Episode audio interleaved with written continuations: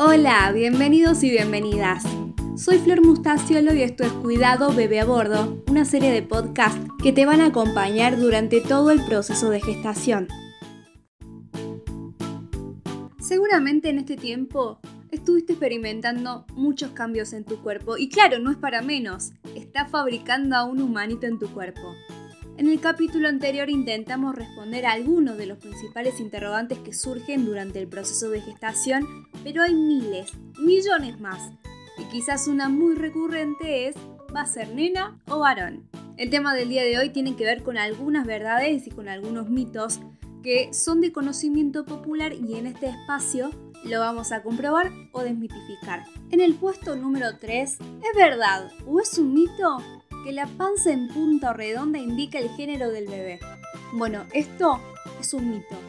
El tipo de vientre de la gestante no tiene nada que ver con el género del bebé. Esta forma está relacionada con la posición que adopta el bebé en el vientre y con la forma que tengan los huesos de la pelvis de la mujer, la disposición de la musculatura abdominal y del útero. El único modo de poder saber es la ecografía. Segunda pregunta.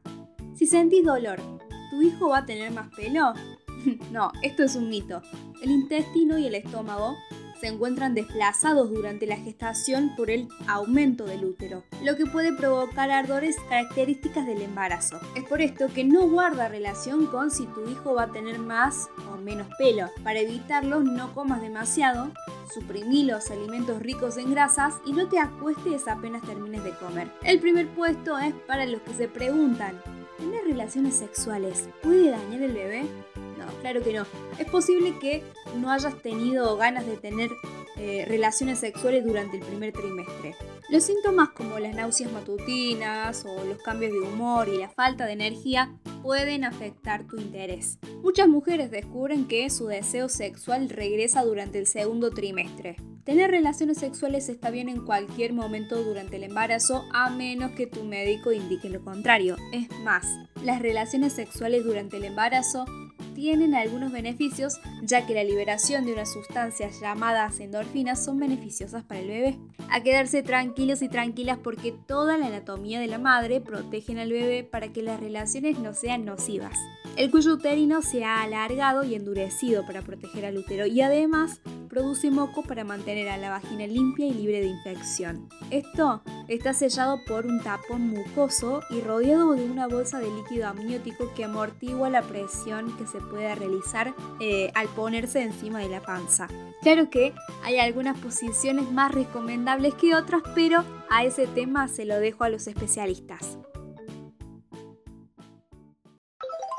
Enlazados. Enlazados es un espacio en el que a través de juegos y de distintas actividades vamos a fortalecer los lazos entre mamá y papá con el bebé. Como sabemos, el bebé responde a distintos estímulos y variables ambientales desde que está en el vientre y se descubrió recientemente que a partir de eso es posible estimular sus sentidos. Desde la semana 16 ya pueden percibir luces y podemos hacer estimulación visual. Desde el cuarto mes ya están desarrollados los sentidos del tacto y del gusto, mientras que a partir del quinto mes ya pueden escuchar. Se recomienda ir alternando las actividades, un día estímulos visuales, otro día auditivos y así sucesivamente para que tu bebé conozca y disfrute de las actividades. ¿Qué técnicas visuales puedo hacer con mi bebé? Bueno, Podemos agarrar una linterna y ponerla sobre la pancita, subirla, bajarla, hacer diferentes movimientos suavemente para que así el bebé pueda ir identificando dentro de la pancita. ¿Qué técnicas auditivas le podemos hacer? Bueno, lo común es poner música de distintos géneros y ver cómo reacciona. Otro tip tiene que ver con escuchar los sonidos de la naturaleza. Que escuche la lluvia, que escuche el viento, los pájaros. Con respecto al tacto, podemos acariciar la panza con eh, con las palmas de nuestras manos o incluso podemos jugar con él si da una patadita, responder con algún movimiento y ver cómo reacciona. También podemos masajear la panza con algún aceite o con crema y esto va a hacer que el bebé se sienta súper, súper relajado. Eh, también es un tiempo de descanso y en el cual el bebé se va a sentir súper relajado, súper protegido y amado dentro de la pancita. Había una vez Seguramente te llenaron de consejos sobre lo que tenés y lo que no que hacer durante el embarazo, pero si puedo sumar un consejito más, es que leas poesía durante el embarazo. Poesía positiva, alegre, poesía para curar el alma y tranquilizar el cuerpo. Hoy te regalo un hermoso poema que escribió Pablo Neruda, el gran poeta chileno y que tituló El Hijo, incluido en su poemario Los versos del Capitán. Ay, hijo, ¿sabes? ¿Sabes de dónde vienes? De un lago con gaviotas blancas y hambrientas. Junto al agua del invierno, ella y yo levantamos una fogata roja gastándolo los labios de besarnos el alma, echando al fuego todo, quemándonos la vida. Así llegaste al mundo. Pero ella para verme y para verte, un día atravesó los mares y yo, para abrazar su pequeña cintura, toda la tierra anduve, con guerras y montañas, con arenas y espinas. Así llegaste al mundo.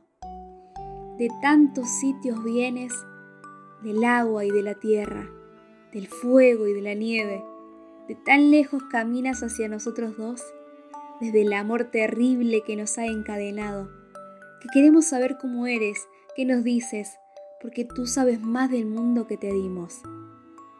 Como una gran tormenta sacudimos nosotros el árbol de la vida hasta las más ocultas fibras de las raíces.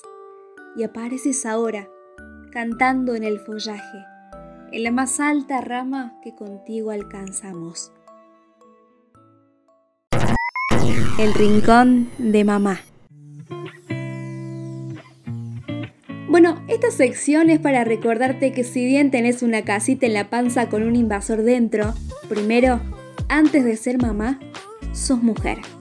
Por eso, a través de consejos, tips, ideas, quiero que te conectes con vos misma porque nadie mejor que vos sabe lo que estás sintiendo. Sabemos que la pandemia marcó un punto de inflexión que transformó el estilo de vida de toda la sociedad, pero un estudio realizado por un equipo de expertos del Hospital Valdebrón llegó a importantes conclusiones sobre el impacto que el confinamiento tuvo en el ánimo de las embarazadas. En resumen, más de la mitad experimentaron síntomas de ansiedad o depresión. Hoy te voy a contar sobre los beneficios que tiene la meditación. Aclaración.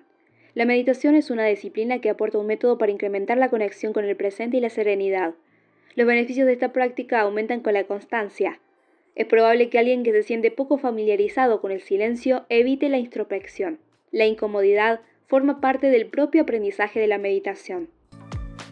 Bueno, como decíamos, te voy a nombrar algunos de los beneficios que podemos encontrar en la meditación. Este estado de relajación influye de forma directa en uno de los pilares más importantes del bienestar. Aumenta la calidad de sueño y por tanto el descanso.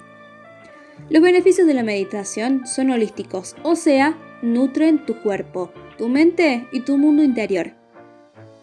La meditación también incrementa el nivel de concentración, reduce los ruidos y las distracciones. De este modo, no solamente escuchas mejor tu diálogo interior, sino que también te vas a sentir más cerca de tu bebé. Esta conexión previa al nacimiento del bebé fortalece un vínculo que se encuentra en su etapa inicial. A través de este proceso de autodescubrimiento, es posible que conozcas otros aspectos de vos misma y así poder conocer tus fortalezas para aprender un momento único de tu existencia y desarrollar nuevas habilidades. ¿Qué esperas para empezar a hacerlo? Bueno, llegamos al final del programa. Gracias por haber llegado hasta acá. Recuerden que un bebé feliz se hace con padres informados y no se olviden, sobre todo lo más importante, de disfrutar del proceso. Por cualquier duda, consulta o sugerencia, no duden en comunicarse conmigo, arroba flormusta en Instagram y en Facebook. Hasta la próxima. Producción, voz y edición, Florencia Mustaciolo.